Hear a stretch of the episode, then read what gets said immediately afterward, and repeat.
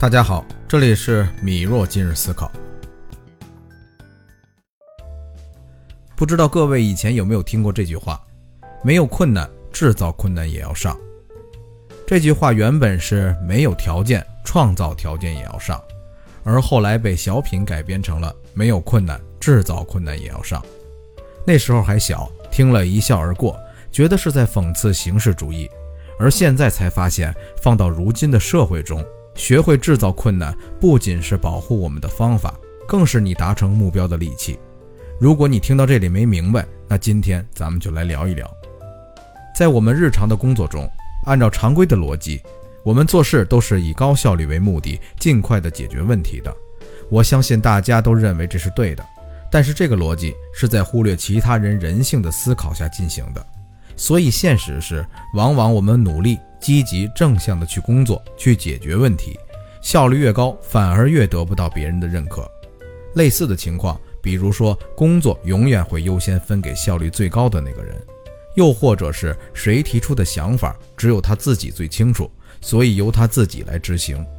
然后又因为你完成这些工作效率很高，造成别人并没有感知到你做这件事的难度。最后就导致了这些积极的、能力高的人干得越多、干得越快，但是与获得认可的程度没有成正比。这里就存在一个价值感知的概念，就是你在工作生活中做事时，忽略了周围人是否感知到了你做这件事的价值，而价值感知的概念就可以通过制造困难来实现。其实最近有一个非常有意思的段子，就能体现通过制造困难来创造价值的感知。我们都知道，开锁师傅赚的是技术活的钱，一次可能会收取开锁费几百不等。但是由于有的师傅比较实在，过去不到一分钟就给打开了，弄得很多消费者觉得这钱我花的不值，然后发生争执，不愿意付钱。所以现在开锁师傅都说，这锁即使你一分钟能打开，你也得满头大汗的演个五到十分钟。再举个例子，在工作中，有时候客户会让我们做项目方案。无论你手速多么的快，你越早提交，他越会在心里觉得你没有认真做，这都是没有通过让对方感知到困难而造成对你的付出价值没有感知的结果。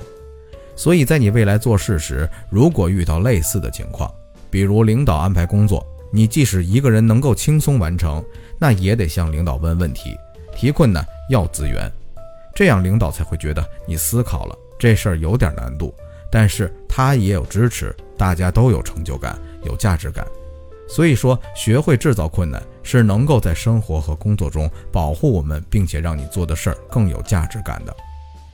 再来说说为什么制造困难是达成目标的利器，这点还是从我们常规的做事逻辑说起。因为我们在工作生活时一定是以解决问题、解决困难为主要思路的，所以遇到困难时，我们的第一反应就是要去解决它。但有的时候，让困难暴露出来、放大，更能让问题更快的解决。举个例子，比如因为人员问题，你面临比较大的工作量，你的上级没有能力，或者说不想给你分担或者解决。这时候，我们大多数人都会觉得，那我要加班加点的把这些工作处理了。你放心，只要你能处理完，你的领导就会觉得这个工作量没问题。这就是你没有把困难摆出来导致的。而你首先就是要把困难明确地摆到他的面前，留下沟通证据。如果不能解决，那就把这个困难制造出来，真正的让这个事儿出现问题。这时候，如果这个困难足够重要，那恭喜你，这就不再是你的困难了，而是更高层人的困难。你的目的自然能够得到解决。讲到这里，肯定有人会说啊，哎，你这不是教人偷奸耍滑吗？其实你仔细想想。发生这一系列问题的源头是我们每个人不积极吗？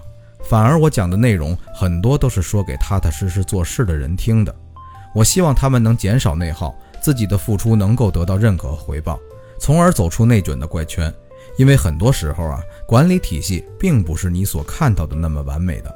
所以提高认知，了解人性，利用好困难，保护自己，达成目的，可能才是你解决问题的最优解。回想起来啊，比起小时候听到那句“没有困难，制造困难也要上”，那种心里怪诞的感觉，如今幡然醒悟，我们也需要通过制造困难去达成目的的时候，谁又不是更觉得荒唐和无奈呢？好了，今天的节目就到这里了。如果您得到了启发，欢迎关注我并订阅栏目，也可以在评论区或者私信留下您的想法与建议，我都会一一回复。关注我，提高思维，提高认知。米若今日思考，我们下期见。